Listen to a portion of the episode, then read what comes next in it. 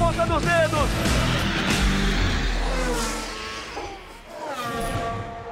Vem Lewis Hamilton, ex-campeão mundial de Fórmula 1, Lewis Hamilton.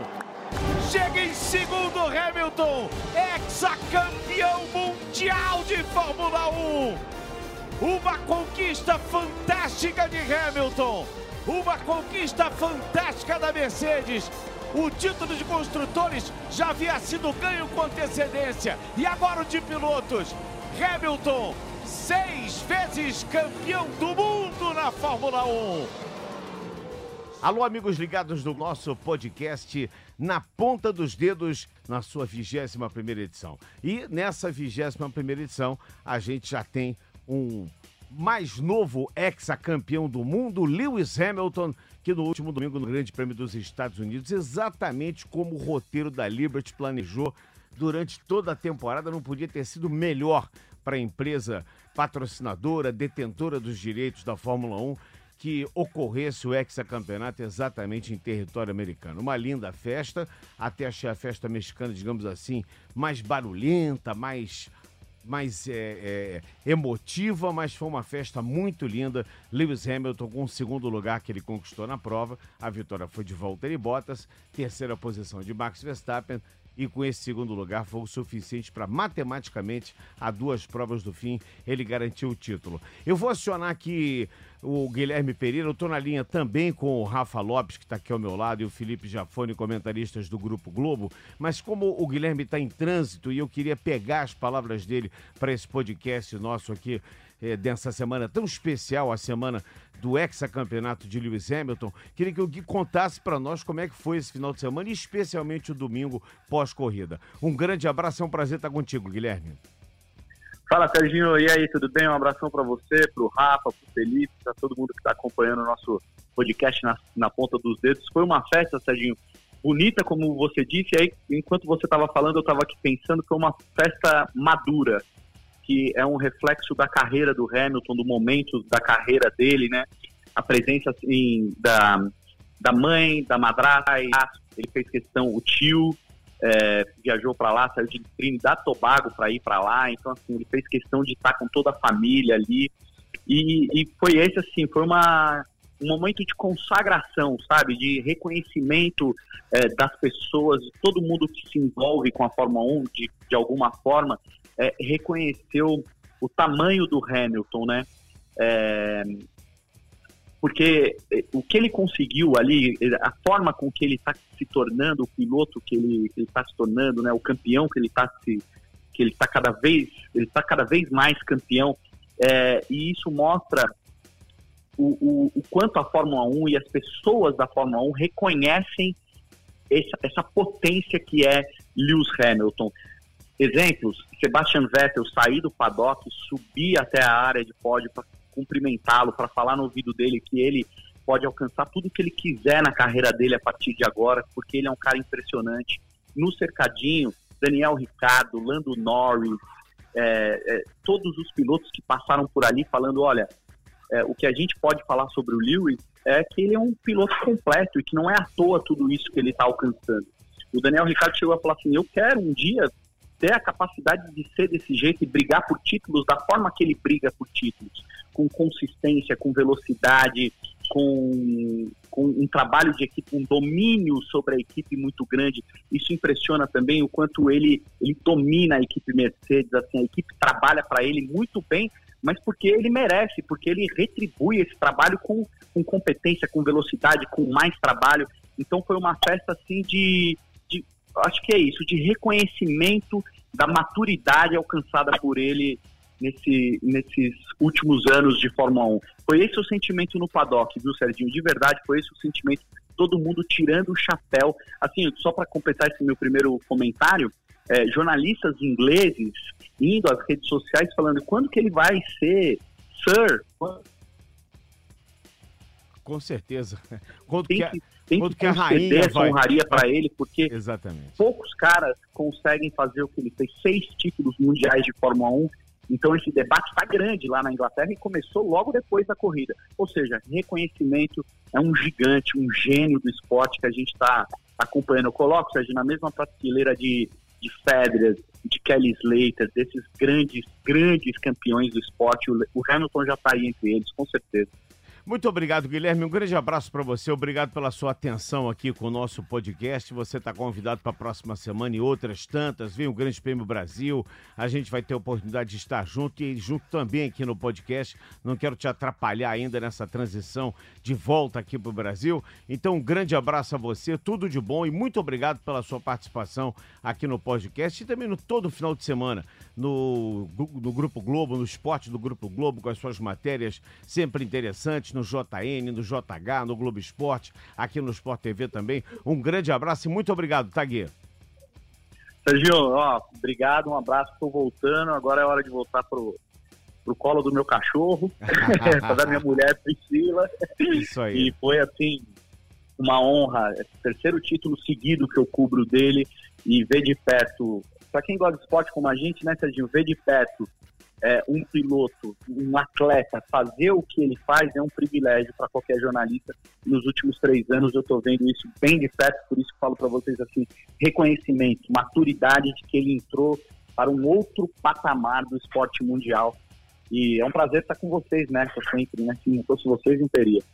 Muito obrigado. Valeu, Guilherme Pereira. Eu quero pedir desculpas aqui ao Rafa Lopes e ao Felipe Jafone, porque eu não os cumprimentei, apenas os citei aqui no início do nosso podcast número 21, na 21 primeira edição do Na Ponta dos Dedos, porque eu precisava liberar o Guilherme Pereira. Felipe Jafone, eu queria suas considerações. Eu, eu ouvi uma coisa muito interessante que o Reginaldo Leme falou no final da nossa transmissão. O Regi, que é uma pessoa que eh, dispensa comentários com, com a capacidade jornalística, a capacidade dele de síntese, principalmente um olhar muito é, bem voltado para a Fórmula 1, um olhar comparativo, e o Regi fez uma, uma análise muito interessante do, do, do Lewis Hamilton. É, fazendo uma comparação com os grandes campeões, que o Lewis tem, por exemplo, o arrojo e a vontade, a garra do Nelson Piquet, que o Nelson Piquet tinha isso, né, como, como um piloto raçudo, obviamente, claro que técnico, acertador de carro, mas uma raça, uma vontade muito grande. O Ayrton, ele consegue é, ser nos treinos tão cere cerebral, ser nas corridas tão preciso, tão exato quanto o Ayrton Senna. Ele consegue ter a inteligência do Prost para administrar uma prova quando o professor não estava naqueles bons dias, quando o carro dele não andava bem. Ele sabia ter a maturidade de administrar as provas e sabe como o Schumacher sabia liderar uma grande equipe e o, o Schumacher liderou nada mais, nada menos que a maior equipe da Fórmula 1, que foi a Ferrari. Quer dizer, essa análise dessa síntese que o Reginaldo Leme fez, ela foi, para mim, a mais brilhante conclusão que a gente pode tirar de um cara que chega ao seu sexto título mundial, é uma conquista inédita, ele ultrapassa um dos grandes mitos do automobilismo, que é o Fanjo, e fica muito, mas muito próximo de, de Michael Schumacher. Hoje, inclusive, no Globoesporte.com, uma matéria muito interessante do nosso querido jornalista Fred Sabino, Memória da Fórmula 1, trazendo um comparativo, trazendo um quadro comparativo do Hamilton com o Schumacher. E em, em alguns dos muitos itens de comparação, o Hamilton, apesar de ter menos vitórias e menos títulos mundiais, ele já superou o Schumacher em termos de números. Claro que são comparações talvez um pouco é, digamos assim, não tão é, é, precisas, porque existiam mais provas de Fórmula 1, existem mais provas hoje do que no passado, ah, mas os números vão convergindo, vão levando Lewis Hamilton a ser o maior de todos os tempos. Um grande abraço é sempre um prazer estar contigo, Felipe Jafone. Grande abraço, Serjão, Rafa que está aí, o Gui que está mais longe. Uh, realmente o, o Regi ele mandou muito bem nessa análise aí. Eu não vi Uh, a corrida que eu estava né, no outro canal do Grupo Globo ali, uh, com o Bruno fazendo uh, o, Glo o Globoesporte.com, e mas vi o Jornal Nacional ontem e achei espetacular. Realmente ele falou tudo em poucas palavras, resumiu o Hamilton ali, e, e, é exatamente isso, né? Eu estava até fazendo uma análise aqui, se a gente for pegar no caso do Le próprio Leclerc, vamos falar de uma Ferrari, todo mundo fala, ah, mas era só a Mercedes que tinha chance esse ano, uh, se não fosse o Bottas, né, que não fez frente, uh, ficaria na mão da, uh, de mais ninguém. Não. Se a gente analisar o Leclerc, que está no seu segundo ano na Fórmula 1, ainda é aceitável cometer erros e tudo, Mas ele, se não tivesse problema nenhum, esse título não poderia sair, mas mais lá para frente, quem sabe até nem no Brasil, em Abu Dhabi. Né? Se a gente for pegar análise, né, os problemas que teve tanto de equipe como nas classificações. Uh, Azerbaijão, ele estava para fazer a pole, daí acho que foi Azerbaijão, o Rafa é melhor de número, bem melhor do que eu, uh, mas enfim, uh, ele acabou batendo quando era o possível cara para fazer a pole. Depois largou em 16 em Mônaco, num erro da equipe que deixou ele fora da estratégia, já, já estragou a corrida dele. A mesma coisa na Alemanha, que ele largou em décimo e depois acabou batendo. Uh, então, se você juntar os erros uh, da Ferrari mais os erros do piloto Leclerc, que até, até no momento é normal, se não tivesse, ia tá, ele estaria em segundo no campeonato ali, não muito longe. Uh, e eu estou falando isso porque, ah, para falar bem do Leclerc, não, é para falar bem do Hamilton. E, e da equipe, né? Você juntou um melhor piloto que não comete erros, raramente, né? Na, na Alemanha deu uma escorregada, tem uma estrela que eu acho que, ah, além de tudo, né, além de ter todas essas coisas, o piloto precisa estar no lugar certo, na hora certa, ter estrela, ele tem estrela uh, enorme, uh, então uh, é, é, um piloto que realmente que, que vive um momento, né? Ah, mas ele é isso para sempre. Vamos relembrar também um pouquinho que desde a era híbrida, né, 2014, ele só não ganhou um campeonato que foi 2016, que ele perdeu para o companheiro de equipe, Nico Rosberg. Rosberg. E Exatamente, ali pertinho. Ganhou 19. Tem grande chance de continuar essa era híbrida, que vai continuar para 2020, e ganhar de novo. Grande chance. Para mim é o favorito, mas não na vida fácil, né? A Ferrari, talvez ano passado, é, foi o melhor carro. Esse ano, não, fizeram sete poles da, das últimas oito corridas, alguma coisa assim. Então, quer dizer, não é que ele está dando de braçada, não ele está ganhando é, porque é um baita piloto. Lembrando, 2000, é, quando ele chegou em 2007, primeiro aninho lá da Fórmula 1 dele, é, chegou fazendo frente para o Alonso, companheiro de equipe dele é, na, na, na McLaren, e empatou em número de pontos foi segundo, ele terceiro, empatou com o Alonso número de pontos logo de cara, né, com um dos melhores pilotos da história, que é o Alonso. Ele já chegou chegando, depois o Alonso saiu falando que uh, a preferência era dele tudo. Quer dizer, é um cara uh, fora de série e realmente não podia ter caído em, em, melhor mãos. Aí eu sei que a gente quer ver outros pilotos vencendo e tudo, mas o cara tá, é fora de série e, obviamente, está numa equipe também fora de série. Deixa eu cumprimentar aqui, saudar pela primeira vez como comentarista do Grupo Globo, agora já referendado como comentarista, não mais como produtor, editor e comentarista, apenas comentarista, continua com o blog, o arroba Vando Baixo, continua produzindo e editando, mas agora é comentarista. Eu quero saudar o Rafa Lopes aqui conosco também, sempre no podcast na ponta dos dedos. E já trazer aqui para o Rafa uma análise, eu vendo o grid largado aqui, o Bottas, Vettel, Verstappen, Leclerc, o Hamilton teve a sua pior posição de largada num grande prêmio em que talvez ele tivesse com a maior ansiedade possível. Ele teve a pior posição de largada porque ele largou durante o ano as piores posições tinham sido Japão e Áustria na quarta. Ele largou na terceira fila, quinta posição, e tudo isso ele soube administrar de forma perfeita, até sentindo que com os pneus que tinha não havia fazer frente ao, ao Bottas e também não havia motivo nenhum, ele poderia chegar no segundo e ser campeão do mundo, ou seja, ele foi cerebral nessa corrida desde os treinos classificatórios. Um grande abraço e parabéns por alcançar esse posto aqui no Grupo Globo de comentarista Rafa Lopes. Obrigado, Sérgio. Prazer é todo meu aqui estar tá aqui mais uma vez no podcast na ponta dos dedos. Eu queria falar sobre o Hamilton, realmente é um fenômeno, né? E eu acho que ele largando na quinta posição, foi a pior posição dele de largada do ano, como você disse. E ele foi. Todo mundo achava que ele ia ser um cara conservador, ele só precisava de um oitavo lugar ou de um nono com a melhor volta.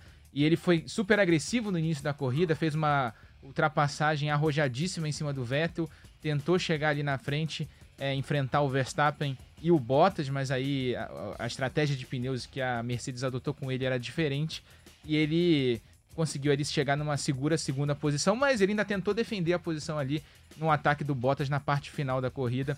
O Hamilton é um fenômeno, mas eu acho que o grande mérito do Hamilton foi ter sabido amadurecer da melhor forma possível quando teve finalmente o melhor carro da Fórmula 1 na mão, ali a partir de 2014. E muito desse amadurecimento tem um nome, tem um nome, se chama Nick Lauda. Nick Lauda pegou o Hamilton para como pupilo dele, fez, trabalhou a cabeça dele e ali aquele ano de 2016 que ele perdeu o título para o Nico Rosberg e ele estava um pouco fora, com a cabeça fora, pensando muito no, no fora da pista, no extra pista, na, na, na, vida no show business que ele adora nos Estados Unidos. Hoje ele consegue com, é, conviver com essas duas realidades, com a realidade de piloto e com a realidade é, de superstar. Né? Ele é um cara conhecido nos Estados Unidos, no mundo inteiro, é um ídolo do esporte mundial e hoje ele consegue conviver da, com as duas coisas e, e não dá importância demais para uma ou para outra. O Hamilton é um fenômeno, é um ídolo do esporte. A gente tem sorte de poder estar tá vendo ele na pista e sem dúvida eu tinha minha lista de cinco melhores da história, não tinha o Hamilton. Agora tem, né? Não tem como não colocar o Hamilton entre os cinco melhores da história. Não coloco ele como melhor da história ainda, porque eu acho que a gente tem que ter esse olhar quando ele acabar a carreira. Quando a gente olhar a carreira dele, olhar para trás, ver o que, que tem, que ele conquistou e comparar em relação aos outros. Mas sem dúvida ele já está entre os cinco melhores da história. Valtteri Bottas é o melhor segundo piloto que uma equipe pode ter, Felipe Jafone? Olha, eu acho que é um, Uh, isso é outra coisa, né? Toda grande equipe, uh, ela acaba uh, tendo grandes momentos quando tem isso aí, um piloto espetacular e um piloto que faz o papel também, um bom papel de segundo piloto e às vezes faz frente, como fez agora nessa última, nessa última prova. E, e, é um piloto forte, só que na média, né? não tem jeito. O Bottas, eu acho que eu lembro do, do Massa também falar isso uma vez, do Fernando Alonso.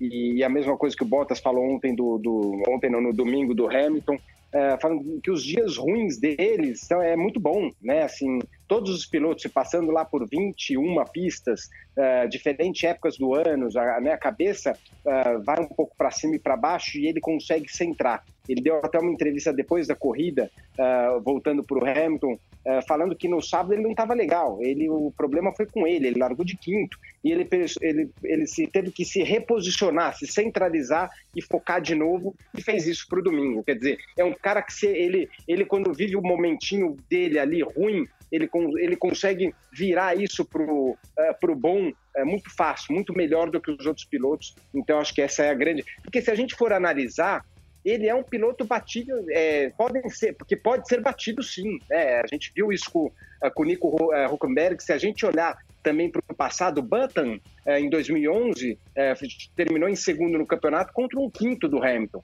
Né? Eles empataram o número de vitórias, mas o Button fez. Aliás, depois o Button também, em 2012, o Hamilton foi quarto no campeonato, o Button foi quinto a dois pontos do Hamilton. Não é que ele é imbatível, só que ele é um cara que está sempre lá, né? Sempre é, no, no, no, limite, é, o dia ruim dele sendo muito bom. Então, acho que essa é a grande vantagem. É, e, e, eu acho que o mais importante também em relação a isso tudo é que o, o, Rafa falou, tocou num ponto muito interessante, que ele teve esse apoio do Nick Lauda na chegada da Mercedes, mas ele também teve um início muito bom com o Ron Dennis, que era um cara conhecedor, profundo conhecedor de corridas, com um temperamento bastante, digamos assim, é, difícil de lidar, mas que sabe lidar com os pilotos, soube lidar com Ayrton Senna e Alan Prost e tentou administrar da melhor forma possível. Quer dizer, o Hamilton chegou já numa equipe como a McLaren, uma equipe de ponta, que naquela época era uma equipe de ponta, vencedora de corridas, uma equipe das principais do automobilismo, e de repente ele foi exatamente para a principal equipe que foi a Mercedes, e a partir de 2014, os carros híbridos da Mercedes passaram a ser os carros realmente imbatíveis no grid, à exceção de uma ou outra prova aí, a Mercedes tem se mostrado com uma consistência, tanto que com, com seis ou sete corridas de antecedência, ela já se sagrou, já havia sagrado a campeã do mundo em 2019.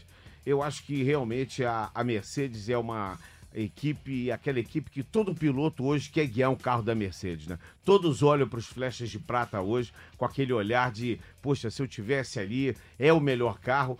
E a história, na verdade, Felipe Jafone e Rafa Lopes da Fórmula 1, ela se furta a poucos episódios de uma vitória de uma equipe ou um campeonato mundial de alguém que não tivesse o melhor carro, né?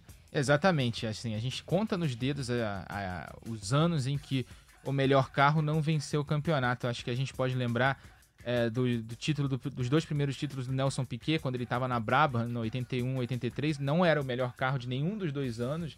Eles tinham outros carros melhores ali. Em 83 a Renault, a Ferrari inclusive chegaram com chance na última corrida do ano na África do Sul em Kyalami.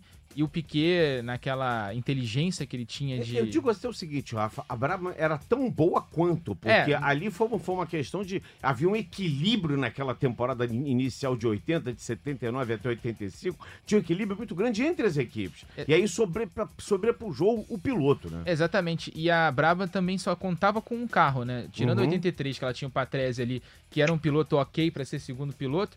Em 81, ela tinha. O segundo piloto era um, segundo, um piloto muito fraco e ela contava basicamente com os pontos de Nelson Piquet. Por isso, Hector Rebaque, né? Exato. Por isso que ela não conseguiu é, brigar também pelo Mundial de Construtores. E aí a gente fala que são raros os casos na história da Fórmula 1 em que a gente viu um piloto sem o melhor carro vencer o campeonato. O Hamilton se aproveitou disso, é o melhor piloto.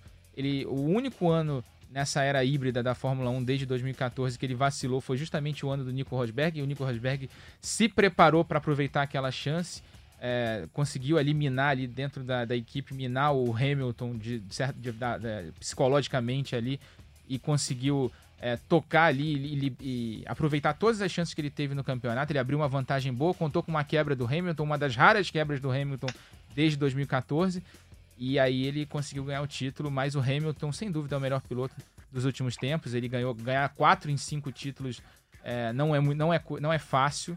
Né? A gente é, desde 2014 ele ganhou 14, 15, 17, 18, 19. São cinco títulos em seis anos, né? Uhum. Então, é, o Hamilton é um fenômeno, o Hamilton é muito bom piloto e, sobretudo, acho que para a imagem da categoria, como uh, crescimento em marketing, crescimento nos Estados Unidos, que é o desejo uhum. da Liberty, né? ampliar a Fórmula 1 nos Estados Unidos, o Hamilton é um excelente personagem além de ser um grande piloto. Ele é um cara midiático, é um cara que gosta do show business, a gente fala, sempre bate nessa tecla, e isso é, numa época em que a gente convive muito com mídia social, é, com o piloto tendo que aparecer também, o esportista tendo que aparecer também fora do, do, do esporte dele, é, aparecer como uma personalidade do mundo, o Hamilton talvez seja o melhor cara ali da Fórmula 1 para vender a imagem do esporte para vender a imagem da modalidade. Verstappen foi terceiro, Felipe Giafone, Leclerc num discretíssimo quarto lugar, não rendeu nada a Ferrari em corrida, e o Alexander Albon foi o quinto, ele foi inclusive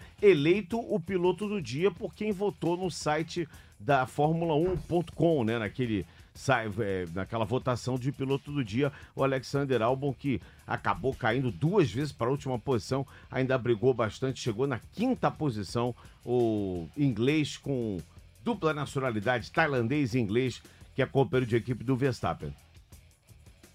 É, a corrida do, do álbum foi muito boa, ele teve aquele. Uh, né, ficou naquele sanduíche logo no, na, na, primeira curva, acabou sobrando para ele, parou, teve que mexer no carro e, né, e eu acho que assim ele vem se firmando, né, vem se firmando para ser o, o piloto uh, do uh, companheiro da equipe do Max Verstappen para o ano que vem, veio, né, fez um melhor trabalho que, o, que o Gasly sem dúvida, né, até até o momento, então é, vem no momento bom. Mas eu ainda acho que o, o piloto do dia foi o Hamilton, por tudo que uhum. ele fez, né? Ele largando em eu quinto. Eu votei no Hamilton gente, também.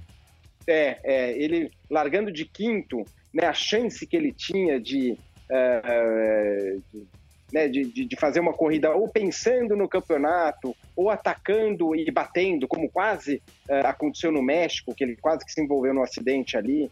É, era muito grande. E ele foi ali, não desistiu até o momento, ele não queria nem o segundo lugar, né? Ele queria ganhar, vencer de qualquer jeito. Isso aí foi, foi muito bacana. Então, para mim, é, de qualquer forma, fica ele é, como o melhor piloto. E até voltar, a gente estava falando uma historinha dele, de umas pesquisadas que eu dei antes da corrida. Uhum. e uma coisa que eu não sabia, que quando ele tinha. Aí você vê quando o piloto nasce para isso, né? Eu, eu acho que tanto o Lando Norris ganhou muito no kart, a gente tem o Leclerc vindo, assim como o Verstappen, uh, são pessoas excepcionais que podem uh, né, acontecer a mesma coisa, mas só para lembrar o quanto que ele foi bom desde cara. A empresa britânica uh, de aposta, né, que é a Led, é Ledbroke chama, em, quando ele tinha 12 anos, ele, ele lançou uma aposta lá de 40 para 1 é que o Hamilton venceria uma prova de Fórmula 1 antes dos 23 anos. Aí depois fez outra uh, de 150 para 1 que ele seria campeão do mundo antes do 25. Quer dizer, isso quando o moleque tinha 12 anos. Quer dizer, você imagina o quanto que ele já não chamava atenção lá atrás. É verdade. E aí, desse ponto que o Guilherme Pereira, quando na sua primeira participação falou, que foi muito bacana, né, da, da, integração da família, porque o Hamilton vive uma situação de pais separados e que não se dão, ou não se davam, ou talvez não se deem e ali naquele momento que estão juntos até fingem que tá tudo bem. Foi muito legal a gente ver a, a família toda reunida e ele dedicou isso quando foi entrevistado, se não me engano, pelo Martin Branda no final da prova.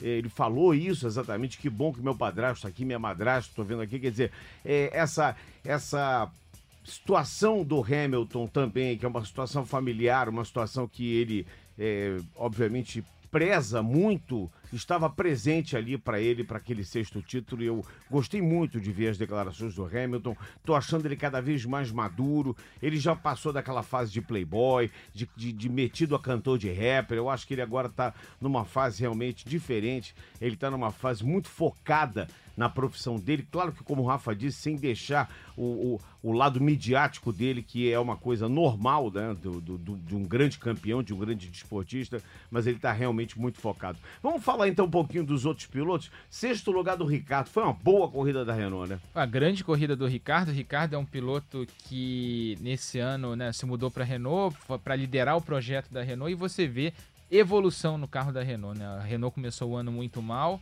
né, um projeto errado, né, foi para uma linha errada do projeto. O Ricardo, com o trabalho dele ali ao longo do, da temporada, conseguiu corrigir ali, de certa forma, o rumo da, da Renault e a gente vê cada vez melhores resultados nessa parte final é, do campeonato e principalmente com o Ricardo. E aí você junta, junta isso, o fato da demissão do Huckenberg, da, da Renault ter escolhido ficar com o Ricardo, o quanto tempo a Renault perdeu com o Huckenberg na equipe, né? O uhum. Huckenberg é um piloto é, ok, né?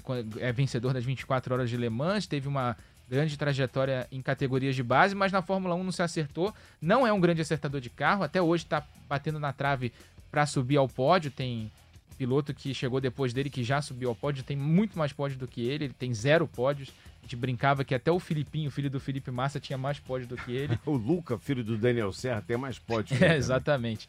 E mas eu, a, a, esse fim de temporada do Ricardo mostra o quanto a Renault acertou é, em manter o Ricardo na equipe, ter brigado para trazer o Ricardo no, no ano passado para o time e, e agora é dispensado o Huckenberg. Agora passa para o ano que vem a ter uma dupla de pilotos muito boa, com um piloto experiente e capaz de liderar a equipe, que é o Daniel Ricardo, e o Esteban Ocon, que é um piloto muito rápido e jovem, que pode sim é, ter resultados bons aí ao longo do ano que vem. Eu acho a dupla da Renault para o ano que vem, para 2020, uma das mais fortes do grid. Resta ver se o carro vai, vai acompanhar o desempenho dos dois pilotos. Norris e Sainz, sétimo e oitavo colocados, uma excelente colocação também para a McLaren, né, o Jafone?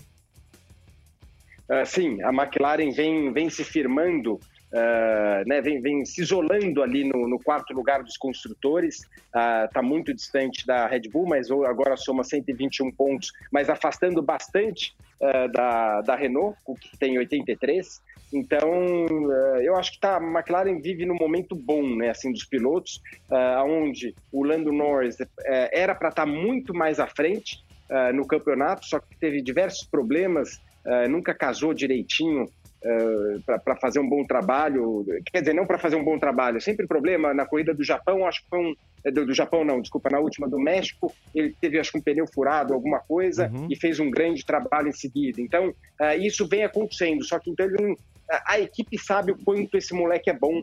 Para mim é outra uh, outra promessa que está que tá aparecendo aí. Então vem num momento bom. Eu acho que falta um pouquinho só uh, para ela a, se aproximar aí uh, da, das, das três maiores forças e, e, quem sabe ano que vem a gente tem aí mais uma equipe lutando na briga das grandes, das grandes uh, fábricas. Né? O Hulk completou a nona posição e o Pérez fez um excel, uma excelente prova também, largando dos boxes. O Pérez chegou na décima posição com uma série de ultrapassagens. Os demais, o Raikkonen foi décimo primeiro, depois o Kvyat, o Stroll nós tivemos o Giovinazzi, que foi confirmado, inclusive, essa semana como piloto da Alfa. O, o, o Kimi tem contrato para o ano que vem? Um, tem mais um ano. Tem mais um ano, então já está mais uma vaga que está fechada. A única vaga que sobra agora é da Williams. É, a gente tem a vaga da Red Bull, que ainda não decidiu ainda quem vai ser o segundo piloto. Acho que dificilmente vai deixar de ser o álbum. É o álbum. É o e acho que na Toro Rosso, que vai mudar para o nome para Alpha Tauri no ano que vem, é. né?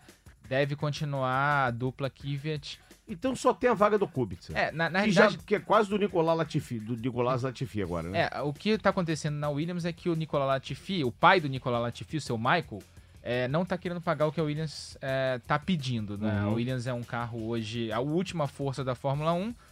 É, o pai do Latifi é um cara muito mais consciente do, seu, do gasto do seu dinheiro do que o, o, o pai do Lance Stroll, né? O Parece Lawrence que ele Stroll. não quer ficar milionário como o Lawrence, como Ele quer continuar Felipe bilionário. Jafone, ele quer continuar bilionário. né? Exatamente.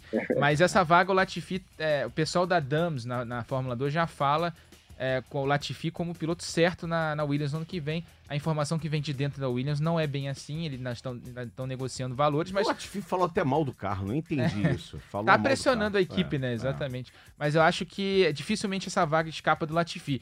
Na Toro Rosso, na Alpha Tauri, né? A gente tava falando do Kvyat, o Kvyat tem que abrir o olho dele, Uhum. porque tem o Naoki Yamamoto, Sim. piloto da Honda, É. que a Honda tem os pontos da superlicença e a Honda quer colocar um piloto japonês na Fórmula 1. O sonho da Honda sempre gente- ter um piloto japonês guiando um carro com motor Exato. japonês. O Naoki é um piloto que tem bom eh, retrospecto lá na Fórmula Nippon, lá no Japão, na Super Fórmula, né?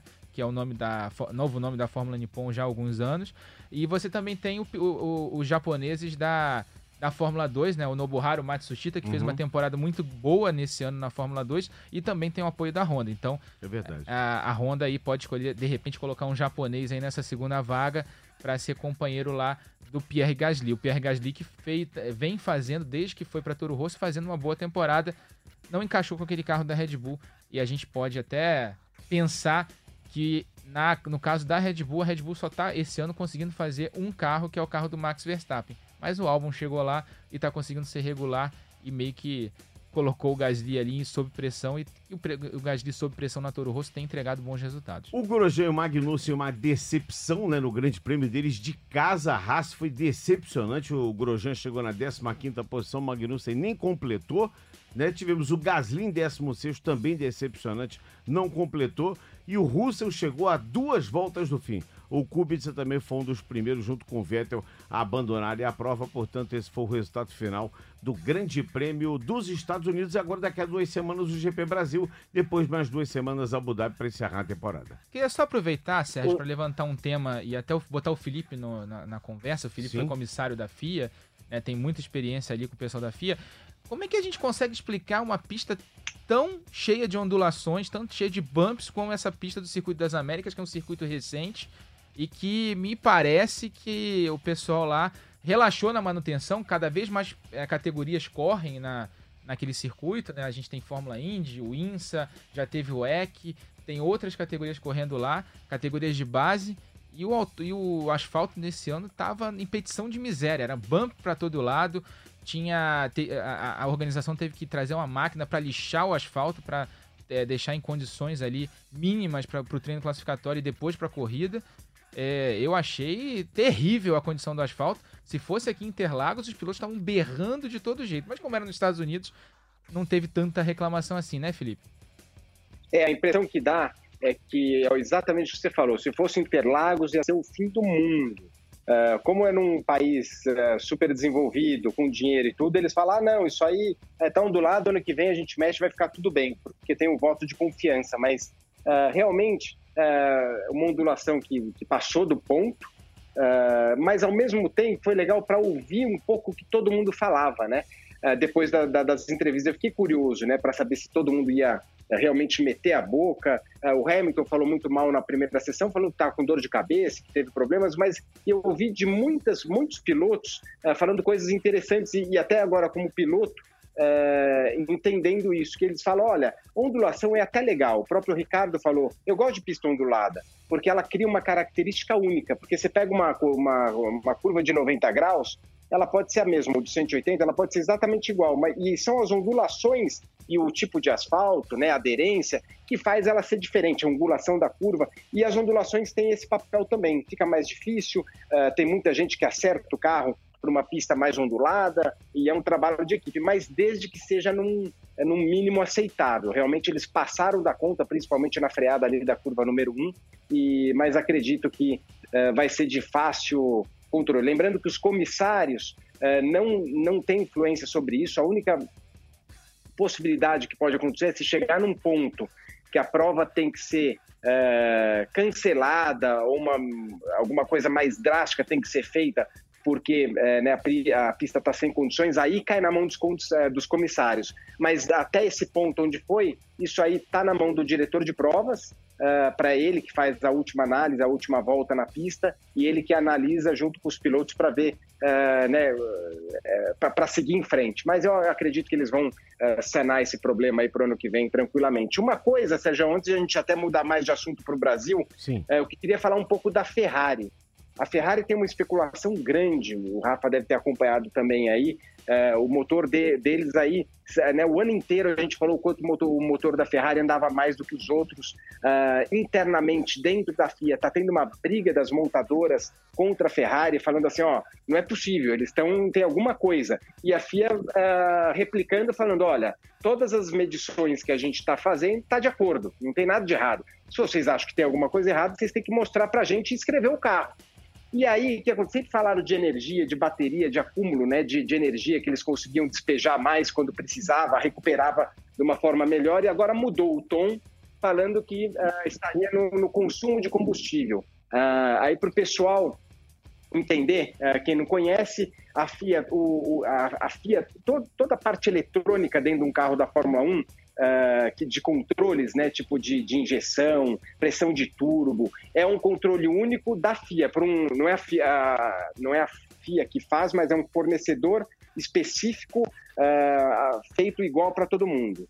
Então, eles sabem exatamente através disso quanto que está consumindo por volta, se está dentro do limite é, máximo consumo por volta e também é, durante a corrida, que são aqueles 100 quilos de combustível.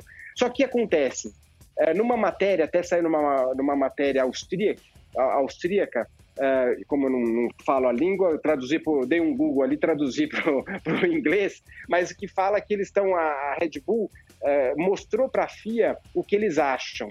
Eles falaram, ó, é, é, na, na nossa opinião, eles estão consumindo mais combustível por volta, só que a FIA, o sistema da FIA não mede constante. Ela mede ali dentro da volta por alguns uh, períodos e eles falam que a Ferrari estava consumindo mais combustível nesses períodos que não estava sendo medido pela FIA. Então, uh, isso aí uh, foi jogado para a FIA e a FIA replicou oficialmente falando: se ela estiver fazendo isso, não é dentro do regulamento, isso é fora do regulamento. E já deu a pinta que estaria de olho vendo uh, e ir atrás desse, de, para ver se consegue achar esse pulo do gato da Ferrari. Coincidência ou não, o, o carro da Ferrari parou de andar. Ele tinha as mesmas velocidades, uh, né, ligadas aí à, à, concorrência, tanto na classificação como na corrida.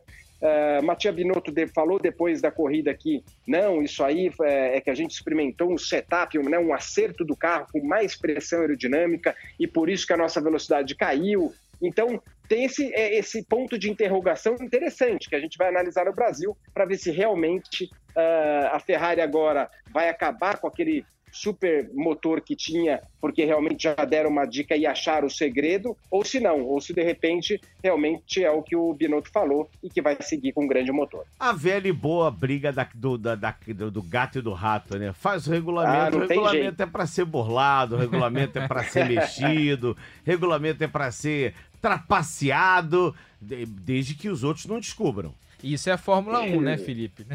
A gente. É, exato. Desde... Não é Fórmula 1, não, viu, Rafa? O Isso é do é kart, eu ia é falar. Kart, do é na kart, Fórmula Ford, é... é na Fórmula 3, é, é na Fórmula 2, é... é... corrida de carrinho de rolemã. rolemã, autorama. Então, então, então, corrigindo, isso é automobilismo. É automobilismo. exatamente, exatamente. Mas, a, a, eu ouvi, eu tava indo atrás dessa história, né, e a, tem o, o rumor de que a Ferrari tinha realmente segurado a mão ali do motor por causa dessa reclamação da Red Bull. Ao mesmo tempo, a Ferrari também falou que reduziu ali um pouquinho a potência porque o motor do Leclerc quebrou no, no, no TL3, né? No treino uhum. livre 3 Exato, no sábado de manhã. esse também.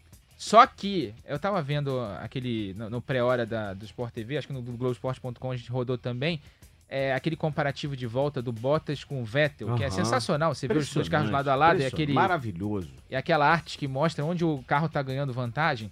É inacreditável que a Ferrari ganha nas retas ainda, apesar desse é, de toda a essa Ferrari tava redução. ruim de curva, porque nas retas era uma coisa absurda. Ela chegou num momento a botar sete décimos Eu quero- vantagem. Eu tô muito curioso para ver o que vai acontecer aqui em Interlagos, ali, a- a- em, cima disso. Porque Interlagos tem um miolo muito chato ali, Uhum. né? Curva de média e baixa E velocidade. depois da junção ali é pé embaixo. E, de- e tem aquele trecho em É. subida, aceleração, a- a- aí você faz o S do Senna, que é uma redução, e depois mais um trecho de aceleração, que é a reta oposta. É, curva do Sol e reta oposta. Eu estou muito curioso para ver o desempenho da Ferrari aqui. Acho que a Ferrari vem forte para cá.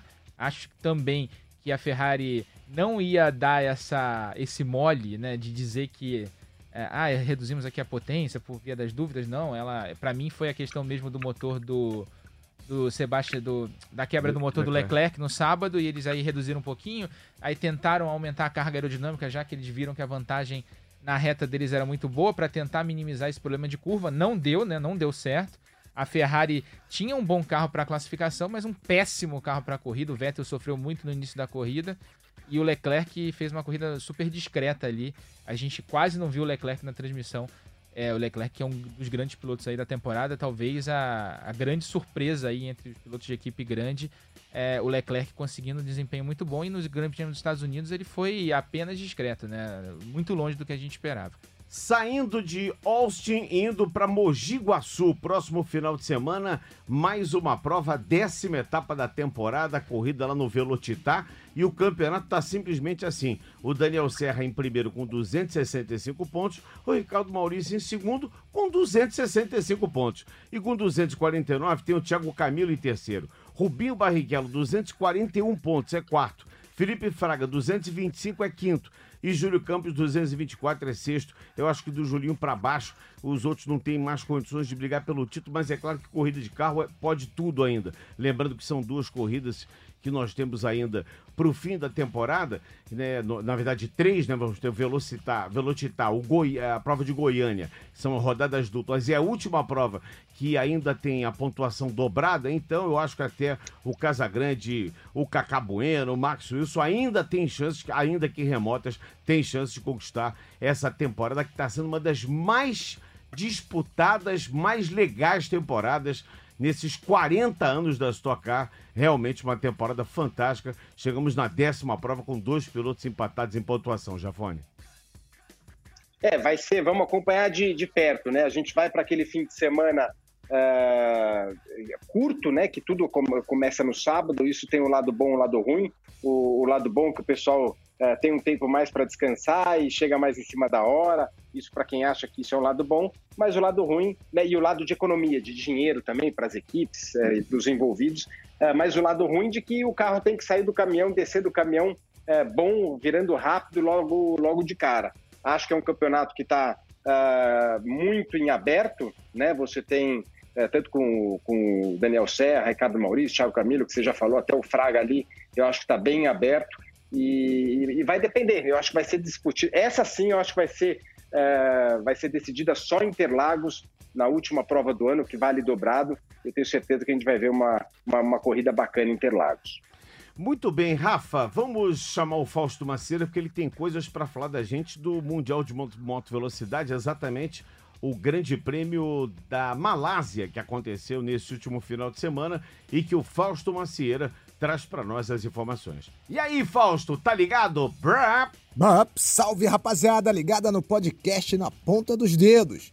Esse fim de semana teve a 18ª e penúltima etapa do Mundial de Moto Velocidade 2019, uma vitória da Yamaha, rapaz, que dominou a primeira fila, três Yamahas, né? Fábio Quartararo na primeira colocação, Maverick Vinhales em segundo e o nostro Franco Morbidelli, né, que tem mãe pernambucana e pai italiano, na terceira posição. O Mark Marques andou aprontando, né? Saiu na captura lá do Quartararo, acabou errando, chupando roda do Quartararo, foi ao chão e largou apenas em 11 Mas bastou uma volta para o multicampeão da Honda assumir a segunda colocação e partir atrás do Vinhales. Só que o que deu certo na semana passada na Austrália, né? Aquela ultrapassagem na última volta e acabou desconcentrando o Vinhares, que foi ao chão na volta final. Dessa vez não aconteceu. O Vinhares já estava vacinado, abriu uma vantagem grande e se instalou na primeira posição até a bandeirada. Marque Marques fez a segunda colocação, Andréa Dovizioso fechou o pódio, três marcas diferentes nas três primeiras posições. Valentino Rossi esteve por ali, mas terminou na quarta colocação. Na Moto 2, título de Alex Marques. Na segunda posição, Marques tinha 28 pontos de frente para o Tom Lute, que era o segundo colocado no campeonato. A vitória foi mais uma vez do Brad Binder, que arrancou muito bem nessa segunda metade da temporada de Moto 2. Ele está de passaporte visado para a equipe oficial KTM em 2020.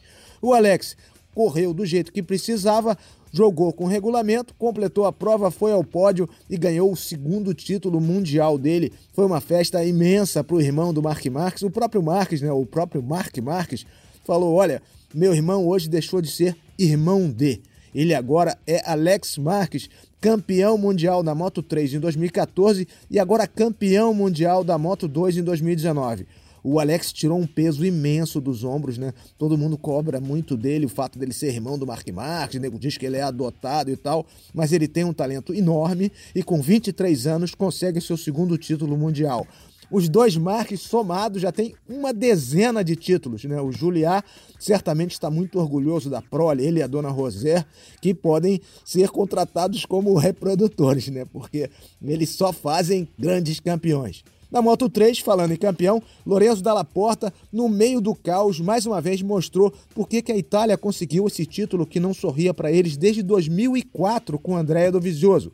O Dalla Porta se equilibrou no meio da confusão imensa, muitos tombos, muitos acidentes, acidentes perigosos e avançou na volta final para tomar o primeiro lugar, vencer pela quarta vez no ano e se estabelecer como grande campeão a caminho da Moto 2 em 2020. Ele vai andar na equipe Italtrans, onde já andou o Franco Morbidelli. Quer dizer, uma equipe de média para grande e o Dalla Porta merece essa promoção, que foi o piloto mais equilibrado, mais estrategista, mais calculista e isso deu a ele o campeonato com todos os méritos. Talvez ele não tenha sido o piloto mais rápido, mas foi o mais eficiente. E a Moto 3, uma vez mais, foi a melhor corrida do domingo. Emoção do início ao fim, da primeira à última volta, do primeiro ao último centímetro. O campeonato agora para um fim de semana e volta nos dias 15, 16 e 17 com a final em Valência, que vai ser em ritmo de festa. A única discussão em aberto ainda para essa última etapa é o título de equipes, onde a Ducati tem dois pontos de vantagem sobre a Honda. Por quê? Porque o Jorge Lourenço tem sido muito pouco eficiente e o Marques luta sozinho contra a dupla da Ducati. Dovizioso e Petrucci não são tão talentosos quanto Mark Marques, mas são unidos e pontuam com muito mais frequência. Vamos ver o que vai acontecer. Parabéns ao Lewis Hamilton aí por mais um título mundial. Mark Marques falou que ele agora empatou com eles. Seis títulos para cada um. Se espera um tira-teima entre o Hamilton e o Marques, ou o Hamilton e o Rossi, que é a, proposta que apareceu agora ultimamente. Vamos ver se isso realmente acontece, vai ser muito divertido. Mas depois do fim da temporada, tem corrida no Brasil, tem corrida em Valência e o Na Ponta dos Dedos vai estar acompanhando tudo e repercutindo os grandes momentos do esporte a motor. Valeu, rapaziada! Aquele abraço, bora, acelera Brasil! Beleza, portanto, o, escutamos aí o que o Fausto Maceira teve a nos contar nesse finalzinho de podcast. Queria agradecer a participação do Rafa Lopes, também do Felipe Jafone. O nosso queridíssimo Guilherme Pereira nos deu a honra também de participar. E no próximo final de semana estaremos juntos de novo. Mais uma vez o Grupo Globo reunido, principalmente para essa prova do Velocitar, que é uma das mais importantes, essa décima etapa. Pode ser um divisor de águas. Quem não se der bem nessa prova pode se dá mal aí nessa reta final de campeonato. Felipe, um grande abraço, é um prazer estar contigo. Grande abraço, Serjão, uh, o Gui que assistiu a gente, que estava lá de longe também com o Rafa. E é isso aí, logo mais estamos junto uh, na prova, na próxima, próxima, a próxima prova no Velocitar. E um grande abraço a todos do podcast. Rafa Lopes, mais uma vez, parabéns. Você atingiu aqui seu patamar de comentarista, muito merecido, diga-se de passagem. Já lhe conheço, já o conheço há muito tempo a você, a sua família, o teu caráter, a tua, a tua amizade, principalmente seu profissionalismo. Parabéns, você agora faz parte do hall de comentaristas do Grupo Globo. Estamos juntos, meu amiguinho. Na prova do Velocitar, a gente vai conhecer aí, quem sabe, o novo líder da temporada. Exatamente, Sérgio, obrigado de novo pelas palavras e promete bastante. E lembrando que na semana que vem, a 22 segunda edição do podcast Na Ponta dos Dedos vai ser especial de Grande Prêmio do Brasil. Claro que a gente vai falar da etapa do Velocitar da Stock, mas a gente... Tô preparando umas surpresinhas aí pra gente trazer pro podcast. Galvão Bueno? Não sei se a gente consegue o Galvão, mas vou tentar. Cinco minutinhos de Galvão Bueno, por favor, seria, Rafa. Vamos tentar produzir boa. isso. Vamos tentar, vamos, vamos, correr atrás. Mas a gente. Vou, tô correndo atrás de Mariana Becker e Gui Pereira pra gente fazer um especial correspondente ótimo, da Fórmula 1. Ótimo, ótimo, maravilhoso. E então estamos encerrando a 21 edição desse nosso podcast na ponta dos dedos. Você pode sempre que quiser mandar uma mensagem, mandar um recado para nós através do endereço podcasts@globesport.com. Um grande abraço ao Rafa Lopes, ao Felipe Jafone e até a próxima. Velocidade no Grupo Globo, emoção na pista ponta dos dedos.